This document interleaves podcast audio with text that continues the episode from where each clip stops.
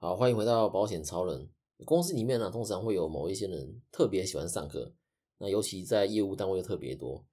以前的工作也都有内部的教育训练课程可以上，但是大家感觉就是都兴趣缺缺啦。所以我在之前的传统产业工作的时候，公司就规定说，如果要升迁，其中一个门槛是要把公司内部的教育训练课程上完。因为有这个规定，大家才心不甘情不愿上课。如果没意外的话，每间公司应该都有类似的情况。但是在业务单位啊，不会因为你这没有上课就阻止你晋升，或者说就阻止你成立通讯处。要是真的底下业务人数够，那要成立通讯处之前，的确有些课要上。那上课内容主要是跟法规有关的，因为你成立通讯处就等于是成立一分公司了嘛，所以有些法规法令的问题要事先了解，不然到时候你违法，等于是让整个公司受损。对，那像这样子课才有必要性嘛。那一般单位内的课啊，通常都是离不开可能是。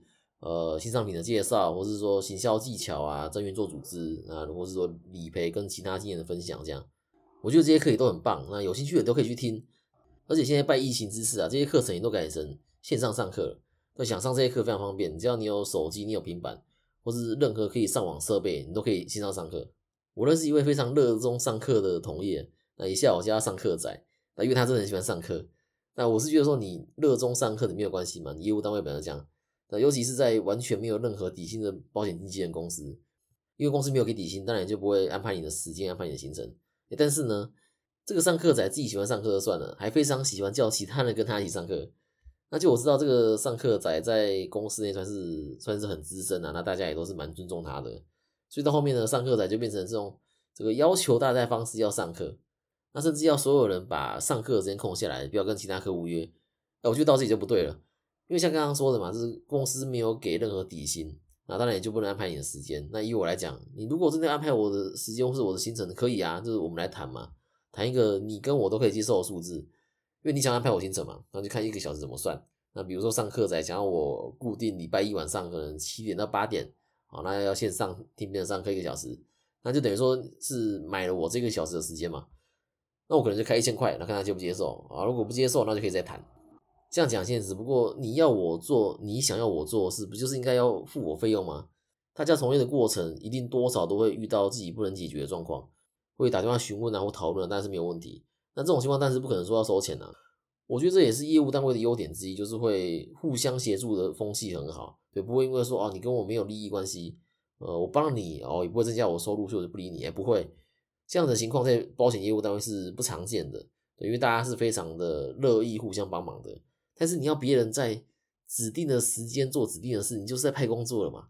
就像上集说的，保德信也是一开始会给四万底薪，对，所以才会或者是说才能要求这些有领四万底薪的业务早上到公司打电话给亲朋好友，对，因为你领了公司的薪水，公司当然就可以安排你的时间、你的工作。那那如果你不想被安排，你可以啊，你就找一个完全没有底薪制度的公司。但是这个上课展呢，也是在这个没有任何底薪制度的公司啊，但是却要求大家要上课。我就觉得不合理，而且上课仔爱上课到什么程度呢？他甚至要大家跟客户的约访签约时间也要避开上课时间。哇，我听到这个，我就真的觉得太扯了。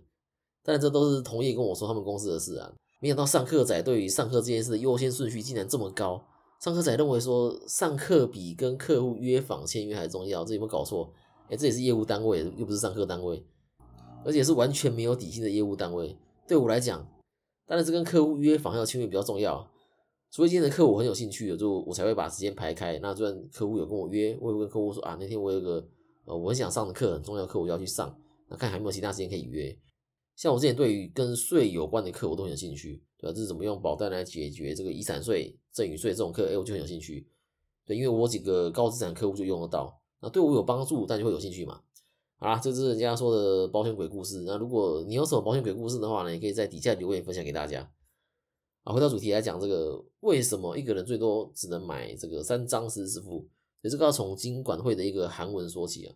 金管会在一百零八年的八月八号的时候有发函表示，每一个人投保的实支付上限是三张，那医疗实支跟意外实支可以分开计算，意思是每个人最多可以买三张医疗实支加三张意外实支，总共六张，在同年的十一月八号开始实施，所以在一百零八年十一月八号之前是可以投保第四张甚至第五张实是没有问题的，它不会受及既往。意思你只要在这之前投保啊，只要有保证续保啊，那你也愿意续保，那就可以一直保下去。但是就看保险公司要不要承保而已。例如目前的台湾人寿跟中国人寿都愿意收副本理赔，但这两家呢，目前都只愿意当第一张或第二张。所以如果你前面已经有保了两张实时支付了，对，可能我前面已经保了全球人寿跟元大人寿实支付，我第三张想要投保台湾人寿或中国人寿，哎就不行。有些公司是只收正本收据，那就只能当第一家。这个时候就会出现另一个保险鬼故事。这些只收正本收据的公司，例如国泰、富邦、南山、星光的业务员，我不敢说全部啦，我相信还是有业务愿意说实话。之前就有遇过一个客户跟我说，他有个朋友在某间大型保险公司做保险业务，那这个大型保险公司的业务呢，跟他讲说啊，如果你跟保金的业务投保啊，你之后要理赔，你找不到人。我听到这个说法，我都回答说，好的学校有坏学生，坏学校有好学生嘛。重点还是在业务这个人本身，你不能用公司来评断这个业务的好坏嘛。都比如说，我们公司里面有很优秀，然后专业度很够的伙伴，哦，当然也有拐瓜裂枣、滥竽充数的业务也都有。对，你所以不能说这间公司的业务都很好，或者说都很不好。对，那只是那间大型保险公司的业务为了成交的话术。那为了成交，有的还会跟客户说，哎，其实师傅只能买一张哦，对，只能买一家这样。那业务会这样讲，就是因为他带的那间公司他只能收正本嘛，他当然要这样跟客户说，对，不然怎么成交？但是我是要强调，不是说业务都讲，就是就算在。大型保险公司里面也一定还是有愿意讲实话的人在。回那我们继续回到主题。那有些人会问说，哎，为什么监管会要规定只能买三张？那我想多买几张为什么不行？我自己觉得说三张其实已经很够用了。你一张收就可以赔三次。你假如你住院七天花十万，那你三张实质你可以赔三十万呢。你多得二十万难道不能弥补你的其他损失吗？除非你的收入今天真的是很高，高到说哦多出来的二十万还不够。但是如果真的是这样子的话，那你其实很有可能是不需要保险的。因为收入越高的人是越不需要保险，对，越能说我要风险自留。例如郭董郭台铭是不需要保险的。郭董光是去年股票给他的现金股利收入就九十亿，算起来的话月薪大概是七亿多。照郭董这个收入啊，买二十张实时支付都不够弥补他的薪水损失。是说他这九十亿的收入也不是工资收入，所以其实也没什么好弥补的。但是我要说的是，保险的需求跟收入有关系。你今天收入越多。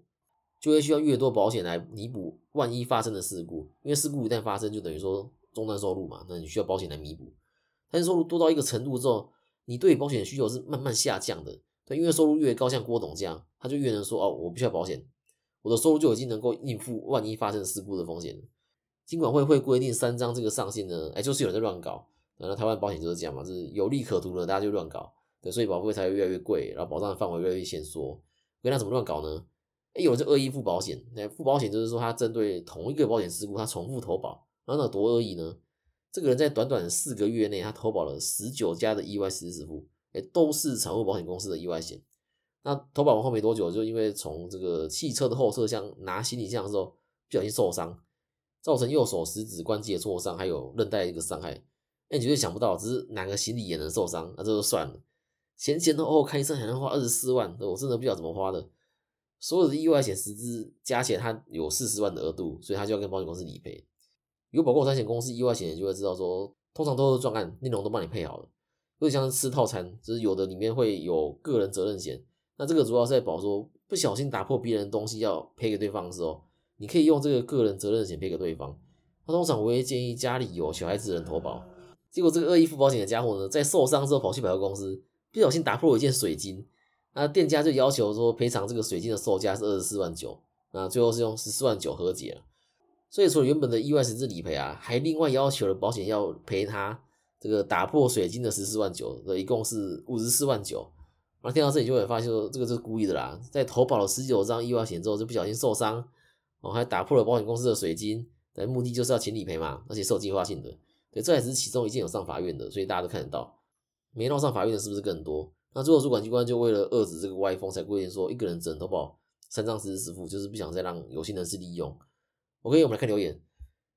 耀成哥说：“谢谢保险超人分享。”哎，这个打错字了吧？但是还是谢谢耀成哥的五星好评。那 C H I H E 说：“为人老实，效率好，有保险相关问题提问都会马上回复处理，推荐保险超人。”好，感谢你的五星好评。用 I G 或是用奈米有的，我不敢说我马上回了，不过起码说看到会回。然后通常一天内会回完，那像是 IG 的讯息，如果是陌生讯息的话，它也不会跳通知出来提醒我，所以你用 IG 密的话，可能会稍微慢一些。正确的用保险将风险转移给保险公司，能起到安心社会的作用。只是我的力量有限啊。如果觉得今天这一段有帮助的话呢，可以把我的频道或这些节目传给你的朋友，让你的朋友能找到适合自己的保险。请大家关注还有五星加评论，有问题可以留言给我。资产传承、医疗险规划或是其他保险问题，可以到 IG 跟我联络。合作邀约可以来信，没有在简介。那明天就是情人节，那就先祝大家情人节快乐，我们就下次见啦，拜拜。